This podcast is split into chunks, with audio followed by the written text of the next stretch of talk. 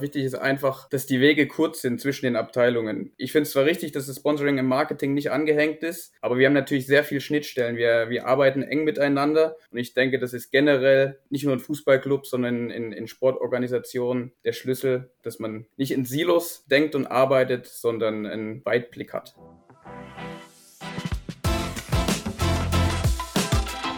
Sportmanagement Insight. Persönlichkeiten aus dem Sportbusiness.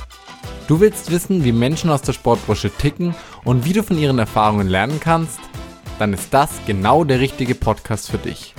Mein Name ist Lukas Vogt, ich bin Geschäftsführer an der ESM Academy und darf regelmäßig spannende Akteure aus der Welt des Sports interviewen. Ich freue mich sehr, dass du mit dabei bist und wünsche dir jetzt viel Spaß mit der Folge. Hallo und herzlich willkommen zu einer neuen Podcast-Folge. Ich darf heute Sebastian Hellwig begrüßen und so viel darf ich schon mal spoilern. Er nimmt sich sogar im Urlaub Zeit heute für uns. Freut mich sehr. Vielen Dank dafür. Sebastian, wie geht's dir? Servus Lukas zunächst. Herzlichen Dank, dass ich in deinem so jungen Podcast ähm, Gast sein darf. Mir geht's sehr gut, wie das im Urlaub immer der Fall sein sollte und freue mich jetzt auf die nächsten Minuten mit dir. Vielen Dank. Du bist heute hier zu Gast, ähm, weil du bei den Young Boys Bern in der Schweiz ähm, mittlerweile ja eine nicht ganz unwichtige Rolle hast. Und ich würde gerne mal starten und dich einfach fragen, warum ist es denn überhaupt etwas Besonderes, bei einem Fußballclub zu arbeiten? Es ist was Besonderes, bei einem Fußballclub zu arbeiten, aufgrund des sehr emotionalen Umfelds, würde ich sagen. Man bekommt täglich mindestens wöchentlich die Emotionen mit, die der Club ausstrahlt, auf Fans ausstrahlt, auf andere Stakeholder wie bei uns beispielsweise Sponsoren und Partner ausstrahlt. Und das macht einfach Tag für Tag aufs Neue Spaß. Auch ich habe mir, wie wahrscheinlich so viele Menschen, schon mal die, die Sinnfrage gestellt, wie sinnvoll ist denn die Arbeit eigentlich, die man tut? Und wenn man sich das bei einem Fußballclub genau überlegt, kommt man zu dem Entschluss, dass man ja eigentlich zu einem Spektakel beiträgt, wenn es auch nur ein kleiner Teil ist, der am Ende sehr viele tausende Menschen begeistert im Stadion oder vor dem Bildschirm und es ist ein schönes Gefühl, Teil ähm, dieser Familie, dieser Clubfamilie zu sein. Ja, ich denke, das ist was ganz Besonderes auch, was du sagst, diese tausenden Menschen und diese tausend Menschen sind halt auch absolut vielfältig. Also da gibt es keine, keine Altersklassen, Geschlechter, alles mögliche, komplette Vielfalt, die man da wirklich mit so einem Sportclub begeistern kann. Finde ich gut. Ähm, kurz mal zu deiner Vita ein bisschen. Du bist in Deutschland geboren, hast in Bayreuth dann Sportökonomie studiert und bist danach in die Schweiz gegangen. Was hat denn damals für das Alpenland gesprochen oder lag es dann wirklich ausschließlich an der Stelle bei eBay? Es war wirklich überhaupt nicht geplant und eine sehr spontane Sache. Ähm, wie du ja weißt, durften wir in unserem gemeinsamen Studium ein Pflichtpraktikum absolvieren, was ich in der Schweiz durchführen wollte, um auch mal noch andere Erfahrungen zu sammeln außerhalb von Deutschland und bin bei den Young Boys gelandet und seitdem schlichtweg hängen geblieben, weil mir das Umfeld generell im Club äh, so gut gefällt. Es ist eine sehr familiäre Atmosphäre. Das heißt, es liegt am Ende auch an der Schweiz, an dem Land, das sehr lebenswert ist, aber insbesondere eigentlich am Club und an den Werten, die der Club vertritt und an dem Arbeitsumfeld, was der, was der Club liefert. Und das sollte eigentlich für jeden Arbeitnehmer das, das Wichtigste sein. Ja, denke ich auch, äh, finde ich gut, aber man muss natürlich auch sagen, mal in den Schweizer Bergen ein bisschen zu sein, ist jetzt auch nicht der schlechteste Ort zum, zum Leben und dann auch zum Arbeiten. Deine Position ähm, bei den Young Boys lautet offiziell Head of Department Sponsoring. Was verbirgt sich denn alles dahinter und wie habt ihr dann vielleicht auch intern bei euch die Abteilung so aufgebaut oder aufgeteilt, damit ihr alles mal optimal abdeckt? Genau, du hast schon richtig gesagt, Head of Department. Am Ende könnten wir auch einfach Abteilungsleiter sagen.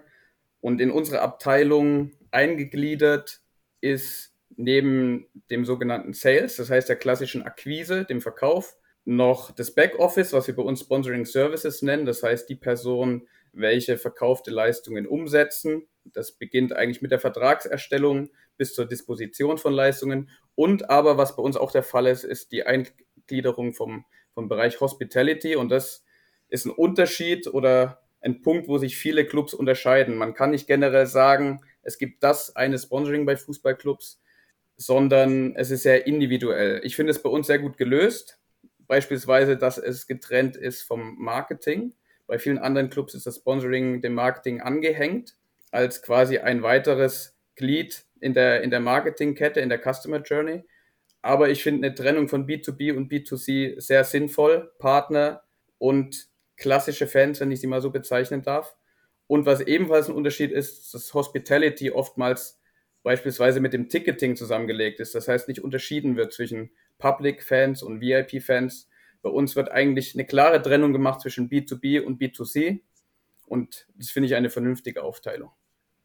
Ja, klingt gut. Habe ich jetzt selber mehr, während du jetzt gerade gesprochen hast, mal intensiver Gedanken drüber gemacht. Aber das klingt alles äh, sehr logisch und es scheint ja bei euch auch gut in der Praxis zu funktionieren. Also, dass ihr damit einfach ähm, ja auch ja, erfolgreich einfach damit seid und es sich bewährt hat. Wichtig, vielleicht, wenn ich noch kurz das ergänzen darf, wichtig ist einfach, dass die Wege kurz sind zwischen den Abteilungen. Ich finde es zwar richtig, dass das Sponsoring im Marketing nicht angehängt ist, aber wir haben natürlich sehr viele Schnittstellen. Wir, wir arbeiten eng miteinander und man sollte einen wöchentlichen Austausch pflegen. Wir haben beispielsweise ein abteilungsgreifendes, abteilungsübergreifendes Gremium, in dem wir uns mit dem Marketing austauschen. Wir, wir senden uns Rapporte von jeglichen Teammeetings und ich denke, das ist generell nicht nur in Fußballclub, sondern in, in Sportorganisationen der Schlüssel, dass man nicht in Silos denkt und arbeitet, sondern einen, einen Weit, Weitblick hat. Finde ich sehr gut. Da wollte ich eh später nochmal drauf eingehen, aber dann kann ich da vielleicht jetzt direkt mal nachhaken. Kannst du vielleicht mal irgendwie ein Beispiel nennen oder sowas, wie das Sponsoring mit Marketing, weil du hast es ja gerade schon untergliedert. Eine ist mehr so B2B, der andere Bereich mehr to B2C, aber wie ihr euch da vielleicht trotzdem gegenseitig ergänzen oder unterstützen könnt. Wir sind im Endeffekt auf verschiedenen Ebenen aufeinander angewiesen. Beispielsweise verkaufen wir Leistungen an unsere Partner, die Umsetzungen im Bereich Marketing bedingen, beispielsweise Leistungen im Bereich Social Media. Das sind wir, haben wir keinen Zugriff, sondern das Marketing ist umsetzende Kraft. Das heißt, wir sind zunächst einmal auf ihr Einverständnis angewiesen, dass sie mit dem Konzept, was wir verkauft haben, einverstanden sind, das bestenfalls bevor der Abschluss getätigt ist. Und andererseits sind wir auch angewiesen, dass sie es am Ende auch umsetzen. Und das wird umso wichtiger, nachdem das Sponsoring sich immer mehr auch auf Bereiche ausweitet, die das Marketing benötigen, im Bereich Social Media beispielsweise, oder aber die auch die Sportabteilung benötigen, durch vermehrten Zugriff auf Spieler und Präsenz von Spielern. Ja, das glaube ich. Vor allem die Spieler da sind da doch ein elementarer Teil, sowohl fürs Marketing als auch jetzt eben vielleicht für Sponsoring, dass man da ja auch auf die Mithilfe dann eben von in eurem Fall ein Christoph Spiecher oder wie auch immer dann, ähm, ja, dass das einfach klappt, dass da die Zusammenarbeit klappt. Ich habe mir im Vorfeld des Podcasts mal ein bisschen mich mit Zahlen auch beschäftigt und den DFL Finanzbericht von der Saison 2021, 2022 mir mal angeschaut. In den beiden Jahren, die natürlich auch noch ähm, ein wenig pandemiebedingt waren, weil in der Saison natürlich auch noch nicht die Stadien immer voll ausgelastet waren, hat aber die Bundesliga einen Gesamtumsatz gemacht von 3,61 Milliarden Euro. 929 Millionen, also gut 25 Prozent, sind dabei reich sind da im Bereich Sponsoring zu finden, also in dem Bereich, wo du jetzt auch zu Hause bist. Der größte Punkt entstammt aber mit 38 Prozent, und das sind 1,4 Milliarden Euro, aus der medialen Verwertung, also aus den TV-Rechten. Hast du da einen Einblick, wie das vielleicht allgemein in kleineren Ligen oder eben auch speziell in der Schweiz ausschaut mit der Verteilung? Wie viel Prozent kommen aus den TV-Rechten und wie viel Prozent, wie gesagt, Deutschland, 25 Prozent etwa aus dem Sponsoring, wie das bei euch so ist? Ja, da kann ich gern drauf eingehen. Das unterscheidet sich sehr von den, von den Top 5 Ligen. Es ist so, dass die TV-Vermarktung in kleineren Ligen, und da zähle ich jetzt nicht nur die Schweiz zu, sondern auch vergleichbare, beispielsweise unser Nachbarland Österreich, eine deutlich geringere Rolle spielt. Einfach weil wir, was die Internationalität angeht, ein geringeres Gewicht haben und somit auch weniger Erlöse erzielen können über die Grenzen hinaus. Aus diesem Grund spielen ganz andere Erlössäulen eine viel wichtigere Rolle. Vielleicht kann ich generell auf das Umsatzmodell eines Clubs aus einer kleinen Liga aufgehen. Das ist sehr volatil. Das heißt, wir können eigentlich am Anfang einer Saison gar nicht sagen, wo der Umsatz landen wird. Im Fall Young Boys kann ich offen sagen, das kann schwanken zwischen 50 Millionen Schweizer Franken in einem schlechten Jahr und über 100 Millionen in einem sehr guten Jahr. Wir werden in, diesem, in dieser Saison wahrscheinlich ein Rekordergebnis erzielen, aber das liegt einzig und allein am guten sportlichen Verlauf. Das heißt, wir konnten uns für die UEFA Champions League qualifizieren, für die Gruppenphase, was ein hohes Startgeld mit sich bringt. Und auf der anderen Seite konnten wir Transfers in größere Ligen tätigen. Das sind aber natürlich Punkte, die kann man nicht einbudgetieren das können wir vor der Saison nicht sagen. Und umso wichtiger ist es, dass klassische Erlössäulen, dazu zähle ich das Sponsoring auch, dazu zähle ich das Merchandising, das Ticketing und das, und das Marketing oder Catering auch, eine solide Basis stellen. Und aus diesem Grund sind diese klassischen Erlössäulen auch eine deutlich wichtigere Komponente, als sie es in größeren Ligen sind. Ich kann ein Beispiel geben. Wir durften jetzt in der Champions League auswärts gegen Manchester City spielen. Und das Public Catering hatte ein ganz anderes Konzept nach der Halbzeit wird es geschlossen, was bei uns undenkbar wäre, weil es einfach enorm wichtig ist, auch wenn das Spiel in der zweiten Halbzeit läuft, unsere Fans zu versorgen, um die Einnahmen zu erzielen. Aber man merkt halt bei Manchester, es hat auch noch andere Gründe, aber es hat einfach nicht so ein Gewicht, diese Einnahmen zu erzielen über das Public Catering. Und um in Zahlen zu sprechen, du hast von 25 Prozent in der Bundesliga gesprochen. Das sind bei uns ja, es ist eine ähnliche Richtung. Das Sponsoring liegt, wird zwischen 20 und 30 Prozent liegen. Vom, vom Gesamtumsatz ist immer sehr abhängig davon, ob wir, wie gesagt, international spielen und Transfers erlösen. Aber was wichtig zu sagen ist, dass halt andere Erlössäulen hinzukommen, die einen deutlich höheren Prozentsatz einnehmen, sei es das Catering, das Merchandising oder das, das ähm, klassische Ticketing. Finde ich einen unfassbar spannenden Punkt, den du gerade genannt hast, weil wenn man sich jetzt, wenn man es auf die nächste Saison mal betrachtet, auf die Saison 2024, 2025, kann man ja nicht erst am 1. Juli anfangen mit einer Budgetplanung. Aber Transferfenster läuft vom 1. Juli bis ähm, 30. August oder 31. August. Und in der Phase wird man ja erst erfahren, ob man wirklich Spieler transferieren kann und dann auch zu Summen, die man geplant hat, aber oder ob sich der Spieler kurzfristig nochmal verlässt. Diese Saison 2024, 2025, die Be Planung beginnt aber ja schon viel früher. Die läuft ja jetzt schon. Und da ist halt einfach wichtig, dass man fixe Summen hat, mit denen man auch arbeiten kann, weil man ansonsten halt anfängt, Luftschlösser zu bauen, dann passiert irgendwas am Ende Unvorhergesehenes, man hat weniger Geld zur Verfügung als geplant und dann rutscht man vielleicht auch schnell in unangenehme Situationen.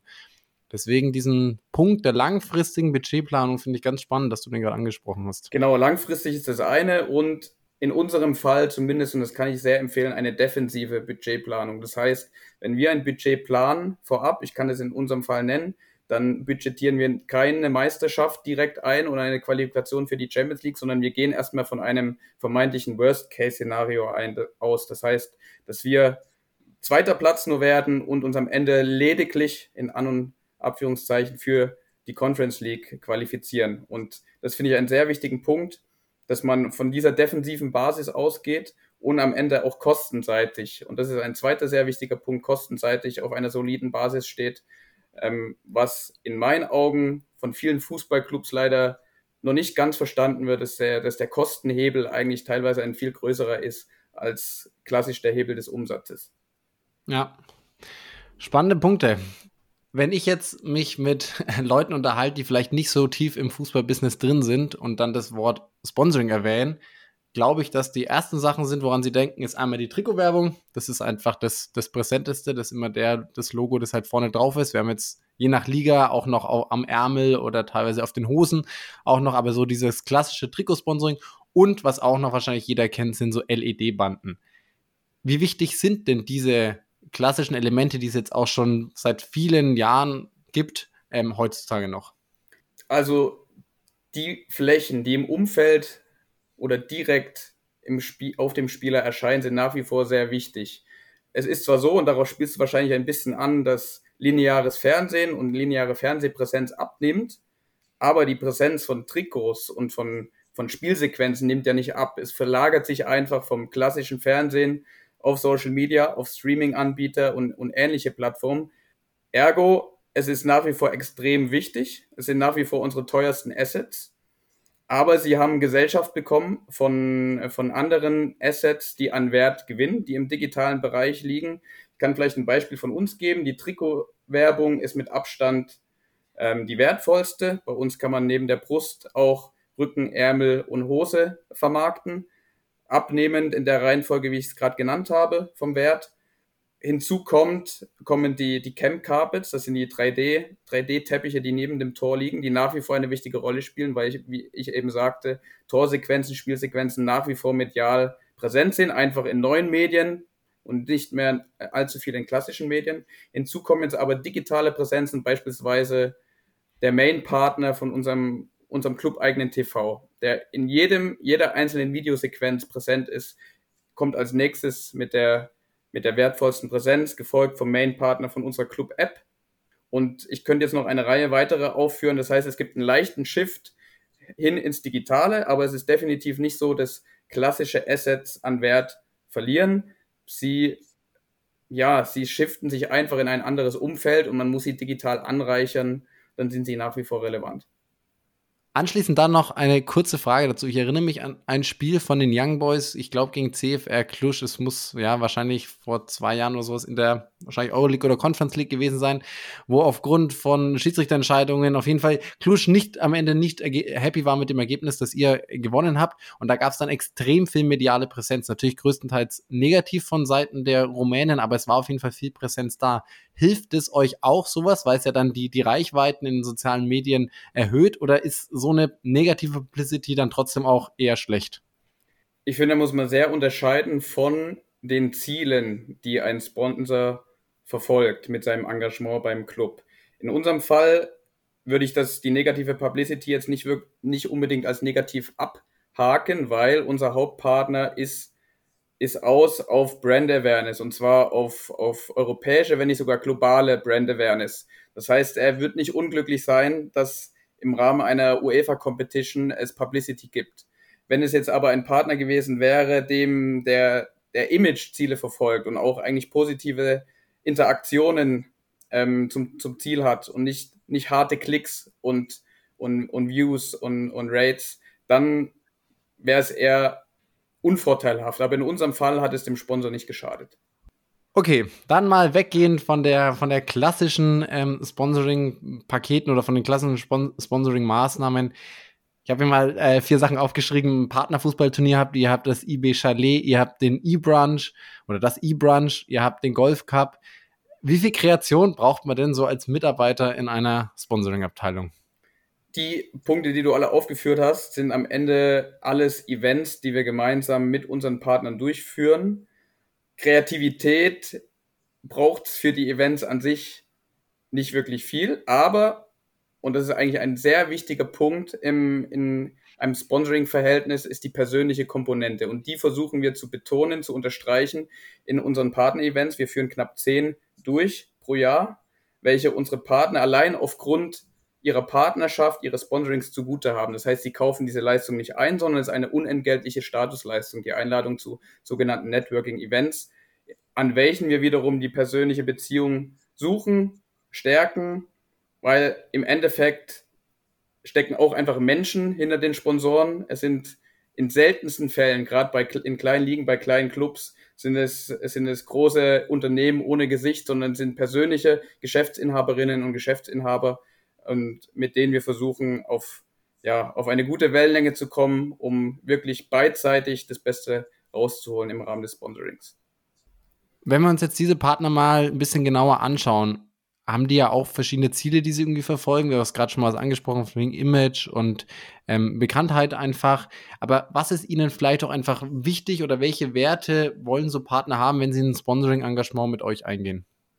Es gibt, auch hier muss man wieder unterscheiden, zum einen größere Firmen, national agierende Firmen, die wirklich harte Zahlen am Ende einer Sponsoring-Periode auswerten. Ich kann beispielsweise sagen, dass es Versicherungen gibt, die, die bei uns im Sponsoring-Partnernetzwerk sind, die wirklich ihre Maßnahmen, ihre eingekauften Leistungen auf quasi Return on Invest überprüfen am Ende einer Periode. Aber das sind die Top-Partner, die, die obersten Ebenen. Und das Rückgrat von unserem Partnernetzwerk, das heißt, ich sage mal grob, zwei Drittel von unseren roundabout 500 Partnern sind kleine und mittlere Unternehmen aus der Region. Und denen ist es vor allem wichtig, dass sie sich in unserer, wir nennen sie eBay-Familie, wohlfühlen, dass sie sich mit den Werten identifizieren können, die wir als Club ausstrahlen und dass sie auch Themen bespielen können, ja, mit denen wir auch den Nerv der Zeit treffen, sei es beispielsweise aktuell Frauenfußball oder das Thema Nachhaltigkeit. Vielen Dank. Wir haben es vorhin auch schon mal kurz gesagt, es ist, brauchen wir jetzt auch irgendwie nicht, nicht irgendwie für Schönreden oder sowas. Es geht im Fußball und bei euch jetzt im Sponsoring natürlich auch darum, ja, Umsätze zu erlösen, Revenue zu erzielen. Und das ist vorhin gesagt, das sind in der Schweiz plus minus 20 bis 30 Prozent, ähm, die, die das ausmachen. Und das ist auch wirklich nicht unerheblich. Wo seht ihr denn aktuell noch Chancen, hier noch zu wachsen? Oder wo sind auch vielleicht natürliche Kapazitätsgrenzen erreicht? Weil du hast vorhin zum Beispiel die Cam Carpets genannt. Ich meine, da kann man halt die sind nur links und rechts neben dem Tor, die kann man jetzt nicht irgendwie noch viel mehr verteilen oder auch, wenn das Spiel dauert halt einfach 90 Minuten, da kann man jetzt vielleicht nicht mehr so viel mehr LED-Bandenwerbungen noch verkaufen, aber wo seht ihr noch aktuell noch Wachstumschancen im Bereich Sponsoring? Ja, da sprichst du ein, ein Problemfeld an, was uns tagtäglich und vor allem auch meine tagtägliche Arbeit betrifft. Du hast es richtig angedeutet. Die natürlichen Grenzen sind in vielen Bereichen erreicht dank des sportlichen Erfolgs, ist ganz klar. LED-Bande dürfen wir uns ausverkauft wissen, dürfen wir uns glücklich schätzen. Das Trikot, Trikotflächen sind, be, sind beschränkt. Das heißt, wir müssen neue Geschäftsfelder suchen. Und das ist, denke ich, die Aufgabe eines jeden Sponsoring-Mitarbeiters oder Sponsoring-Leiters im Fußball, diese Geschäftsfelder zu identifizieren, ausfindig zu machen. Momentan die Bereiche, die bei uns noch wachsen, oder weiterhin wachsen, äh, sind der Frauenfußball, der bei uns direkt im gleichen Unternehmen mit angesiedelt ist, wo wir auch keine Unterscheidung machen, Sponsoring des Frauenfußballs und des Männerfußballs, sondern wir verkaufen Leistungen von beiden in ein Package, paketieren das quasi zusammen und können einem Partner somit beide, beide Assets liefern. Ist das eine. Bereich digital ist eigentlich unerschöpflich. Man muss es einfach sinnvoll bespielen. Es macht keinen Sinn, ein Logo nach dem anderen auf einer neuen Plattform zu platzieren. Man muss sinnvolle, man muss sinnvolle Formate, Aufmerksamkeit erregende Formate finden. Das ist das zweite. Und das dritte ist das Thema Nachhaltigkeit, obwohl wir hier noch defensiv vorgehen, weil je nach Komponente der Nachhaltigkeit es natürlich auch schwierig ist, es zu kommerzialisieren, beziehungsweise nicht richtig wäre in meinen Augen, es zu kommerzialisieren. Ja, das finde ich sehr gut, dass du, dass du das ansprichst. Ähm, du hast jetzt gerade gesagt, ja, hier Business Development muss immer auf der Suche sein, was, was möglich ist, was man vielleicht auch mal ausprobieren kann. Hast du vielleicht auch ein Beispiel für eine Sache, die ihr in den letzten Jahren ausprobiert habt und die ihr jetzt vielleicht wieder eingestampft hat, weil sie entweder gar nicht geklappt hat oder halt zumindest nicht in dem Maße geklappt hat, dass ihr dann wirklich glücklich wart damit? Ich kann zwei Beispiele nennen. Das eine ist unser Young Boys Hackathon, den wir 2000 18 das erste Mal durchgeführt haben, den wir gesamthaft fünfmal durchgeführt haben, eigentlich auch sehr erfolgreich. Denn unser Ziel war genau das, zum einen eine neue Zielgruppe anzusprechen. Das heißt, die Teilnehmerinnen und Teilnehmer, die wir für den Hackathon begeistern konnten, sind keine klassischen Stadiongänger oder nicht die Personen, die unserem Fußballclub auf Instagram folgen.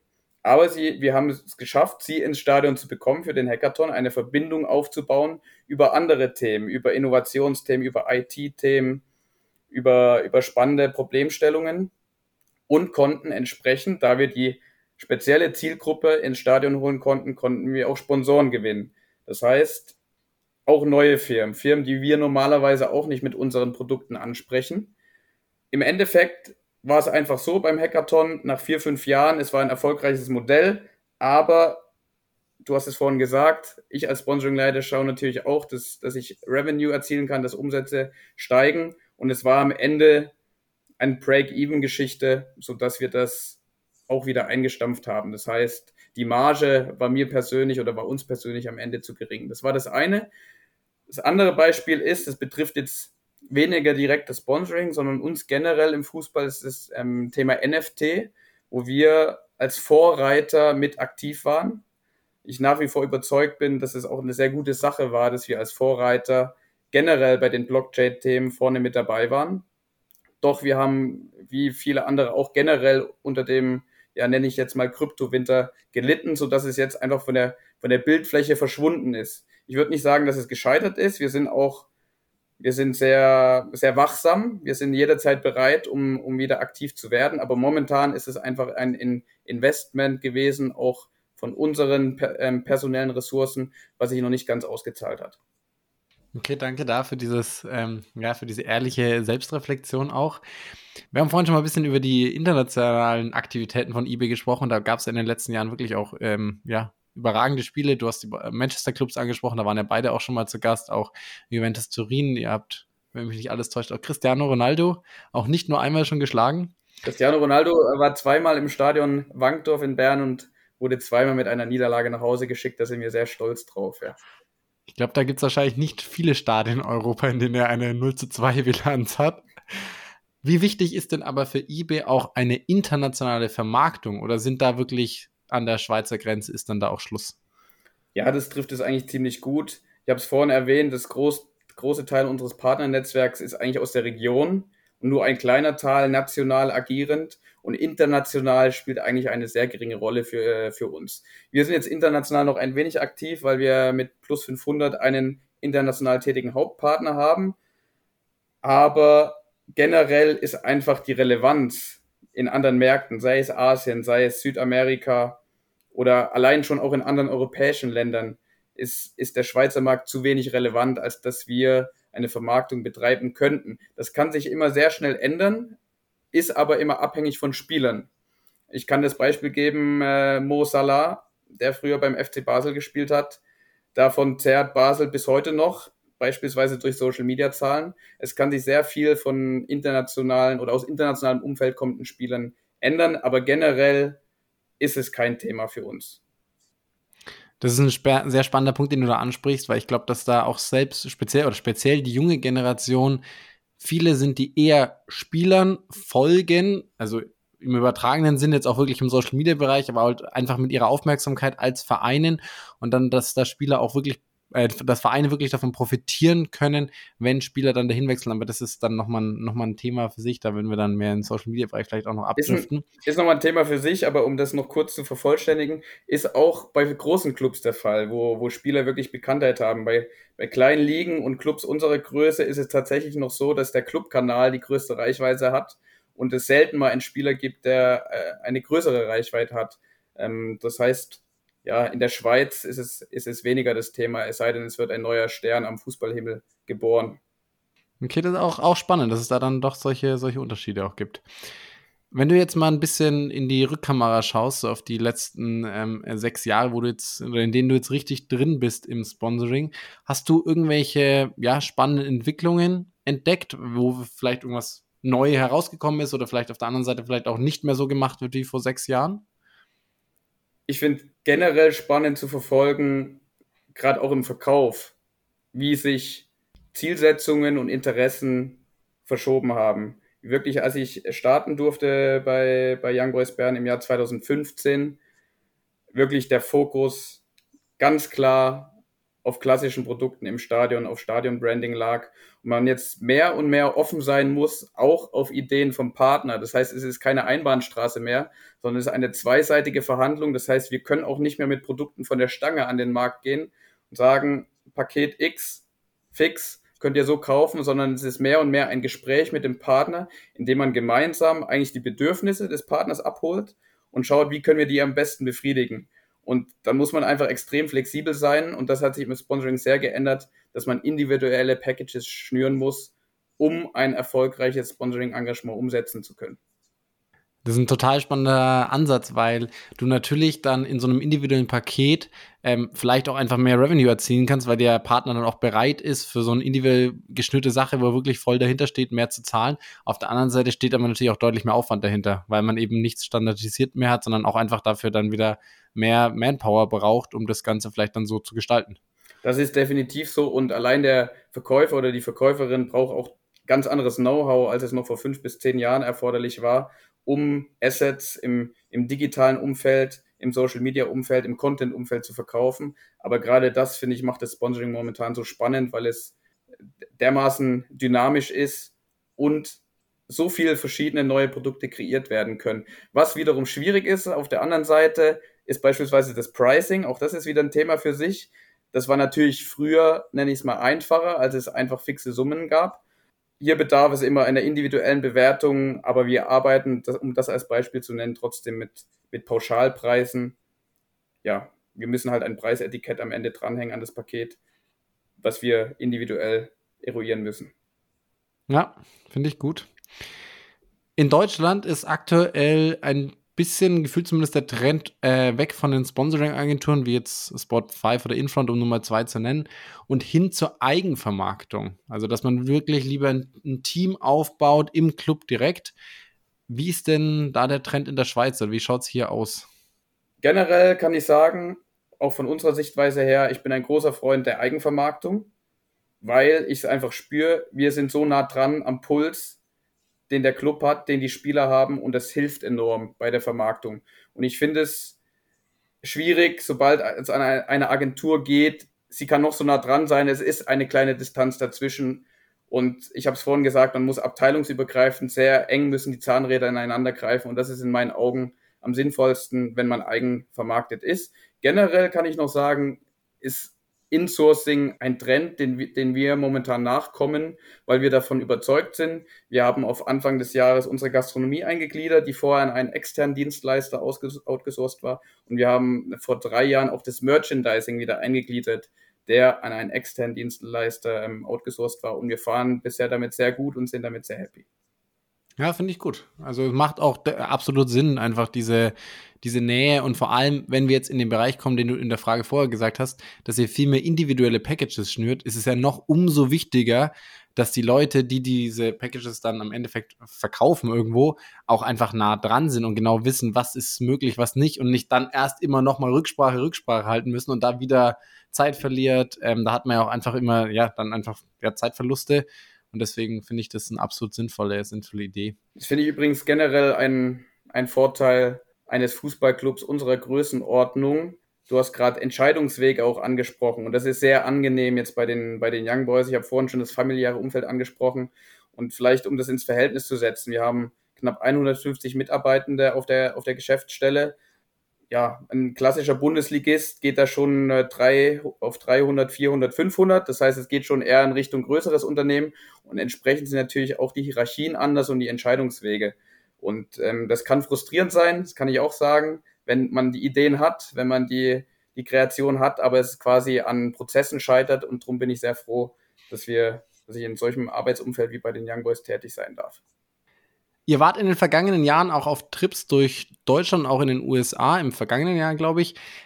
Was könnt ihr denn von anderen Ländern lernen und wo ist IB aber vielleicht auch schon Vorreiter? Ich habe in einer der deiner vorherigen Fragen geantwortet, dass neue Geschäftsfelder ein, ein wichtiger Punkt sind. Und für neue Geschäftsfelder braucht es oftmals auch Inspiration, braucht es Benchmarking. Und das ist der Grund, warum wir solche Bildungsaustauschstouren durchgeführt haben. Wir sind 2019 in die Bundesliga gereist, haben uns mit den Vertretern von fünf Bundesliga-Clubs ausgetauscht und sind jetzt im vergangenen Jahr in die USA gereist, um uns mit Vertretern von NFL, NBA und MLS auszutauschen, einfach weil sie auch einen komplett anderen Vermarktungsansatz fahren. Ich kann prinzipiell empfehlen, jedem Clubvertreter das empfehlen, über den Tellerrand hinaus zu schauen, um neue Inspirationen zu bekommen, um neue Ideen zu generieren. Und wenn es auch nur kleine Ideen sind, die wir beispielsweise aus Amerika mitnehmen konnten, von einzelnen Sponsoring-Content-Formaten, die wir jetzt übernehmen werden, ähm, so lohnt es sich trotzdem. Und ich denke, wir sind im Bereich der digitalen Vermarktung mittlerweile gut aufgestellt. Ich würde nicht anmaßen, dass wir hier Vorreiter sind, aber wir sind wirklich sehr gut aufgestellt in dem Bereich. Und was ich sagen kann, ist im Bereich Hospitality, das dürfen wir nicht vergessen, das gehört bei uns auch zum, zum Sponsoring, fahren wir meiner Meinung nach Konzepte, die europäisch zumindest ganz vorne mit dabei sind und das, das bestätigen uns auch die Feedbacks unserer Kundinnen und Kunden.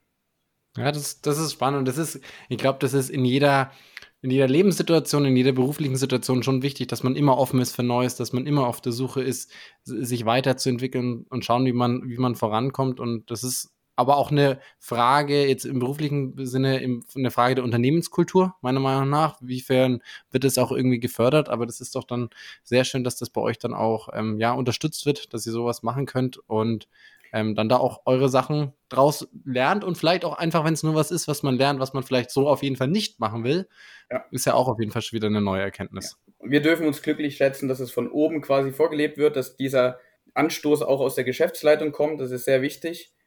Aber im Endeffekt tut es auch einfach nicht weh und es kostet auch nichts, einfach andere Clubs anzufragen. Sie sind oftmals sehr offen. Wir selbst werden auch angefragt. Wir sind da auch sehr offen, weil wir halt auch spüren, dass es, dass es wertvoll sein kann. Und im Endeffekt sind wir keine Konkurrenz zu einem Bundesliga-Club. Wir fischen nicht um Sponsoren im gleichen Teich. Teich drum kann, können wir am Ende nur gewinnen und keiner verliert. Definitiv. Sebastian, ich würde gern ähm, zum Richtung Ende langsam kommen und hätte aber ganz zum Abschluss noch ein paar Fragen, die ein bisschen weggehen vom Sponsoring und ein bisschen noch so auf, auf persönlicher Ebene führen. Du hast vorhin schon kurz erwähnt, dass wir ja hier zusammen Sportökonomie studiert haben in Bayreuth. Du bist dann aber direkt nach, äh, in die Schweiz gegangen und hast dann nach circa zweijähriger Berufstätigkeit noch dein MBA begonnen und 2021 auch erfolgreich abgeschlossen. Jetzt rückblickend mit ja, zwei Jahren ähm, Verzögerung, was, was wäre denn so dein Feedback dazu? Würdest du das heutzutage nochmal so machen, diesen akademischen Bildungsweg quasi dann mit dem MBA? Es war rückblickend eine sehr anstrengende Phase, keineswegs, aber ich würde es trotzdem jederzeit wieder machen. Ich scheue den Aufwand nicht, den ich auf mich genommen habe. Bin froh, dass ich ihn auf mich genommen habe. Und zwar, weil es einfach einerseits eine Abwechslung ist zum Arbeitsalltag und andererseits wieder komplett neue Inspirationen und Einblicke gibt. Beispielsweise ich als, als Sponsoring-Leiter darf sehr viel konzeptionell tätig sein.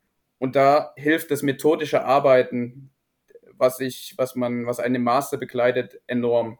Und aus diesem Grund kann ich es nur empfehlen an die Hörerinnen und Hörer, falls sich der eine oder der andere überlegt, scheut euch den Aufwand nicht, es lohnt sich. Das ist auf jeden Fall eine gute Lebensweisheit. Du hast äh, gerade angesprochen, ihr habt bei eB ungefähr 150 Mitarbeiter. Ich glaube, dein Team, das du leitest, müssten um die 10 Mitarbeiter sein. Korrigiere mich, wenn ich da falsch liege. Ihr habt aber ja wahrscheinlich auch insgesamt im Team bei 150 Leuten hat man schon auch irgendwo eine gewisse Fluktuation, was auch bedeutet, dass ihr immer wieder neue Leute einstellt und da auch ein Bewerbungsprozess natürlich dann durchlaufen wird. Was ist denn dir in so einem Bewerbungsprozess besonders wichtig? Worauf achtest du und was ist vielleicht auch heutzutage nicht mehr so von Relevanz? Das ist gerade ein sehr aktuelles Thema. Bei mir in der Abteilung scheiden zwei Mitarbeitende auf Ende des Jahres aus. Das heißt, wir haben jetzt auf 1. Januar 24 zwei neue Personen eingestellt. Das heißt, der ganze Bewerbungsprozess war gerade sehr aktuell. Worauf wir achten, ist einerseits, dass das Stelleninserat schon sehr konkret oder möglichst konkret formuliert ist, um schon mal gewisse Kandidatinnen und Kandidaten herauszusieben, äh, wo sich sonst erst der Bewerbungsprozess hin, äh, hinausstellt, dass es eigentlich gar nicht passt. Dann bin ich ganz offen und ehrlich, ich habe selten ein Motivationsschreiben gelesen, unter anderem, da sie mir teilweise oder der, der Trend einfach zu sehr lang Motivationsschreiben geht und es selten jemand auf den Punkt bringt, was wiederum dann für denjenigen sprechen würde in meinen Augen. Das heißt, Motivationsschreiben weniger gewichtet, Lebenslauf ist die wichtigste Komponente für mich. Unser HR im Hintergrund checkt natürlich entsprechende Zeugnisse und Arbeitsnachweise, keine Frage, die schaue ich mir nicht alle an. Ich konzentriere mich auf den Lebenslauf. Auf der Basis wird zum Gespräch eingeladen und dann ist der persönliche Eindruck nach wie vor das Allerwichtigste. Ja, das denke ich auch, dass man in so einem persönlichen Zwiegespräch dann doch auch recht schnell immer schaut, ähm, auch wie es von der Chemie her passt, was ja auch in so einem Team auch jetzt von, von zehn Leuten, wenn ihr das plus minus seid, einfach extrem wichtig ist, dieser der Austausch einfach miteinander. Die Chemie und auch, ich habe es bei den Sponsoren erwähnt, das Werteverständnis, was bei uns auch bei Mitarbeitern sehr wichtig ist. Wir pflegen eine gewisse Unternehmenskultur und die Person muss einfach sich mit den Werten, die wir als Mitarbeiter nach außen tragen, identifizieren können. Und das spürt man im Gespräch natürlich am besten. Ja. Zum Abschluss frage ich hier im Podcast immer gern noch so eine, eine kleine Frage in die Glaskugel hinein. Die letzte halbe Stunde hat mir gezeigt, dass das, was du aktuell gerade machst, glaube ich, schon ähm, ja, ein ge gewisser Traumjob ist. Also es klingt nach ähm, sehr viel Abwechslung, sehr viel Spaß. Hast du aber vielleicht noch für deine langfristige Zukunft noch irgendeinen anderen Traum für den Bereich in der, in der Sportbranche? Generell fühle ich mich sehr wohl, wirklich bei den Young Boys. Ich glaube, das hat man auch gemerkt, aufgrund des positiven Arbeitsumfelds, was ich hier vorfinde. Das ist der Satz, den ich sage, dass mein Chef, falls er das hört, be beruhigt ist. Der andere Satz, den ich jetzt noch anhänge, ist, dass es mich schon reizt, irgendwann den Schritt nochmal in eine andere Liga zu gehen, in die Heimat nach Deutschland zurückzugehen, in die Bundesliga aber ich bin komplett offen. Und ich denke, das kann man auch keinem verwerfen und vor allem bei dir, wenn es dann auch noch um die Heimat geht, dann ist das natürlich vollkommen verständlich. Sebastian, ich bedanke mich sehr bei dir für deine Zeit. Wie gesagt, hier aus dem Urlaub raus hat er sich die Zeit genommen. Vielen Dank auch für deinen, deinen spannenden, wirklich Input in die ganze Welt des Sponsorings. Auch dann noch ein paar private Fragen. Danke, dass du dir Zeit genommen hast und genieß deine freien Tage noch. Danke dir, Lukas, und weiterhin viel Erfolg mit deinem Format.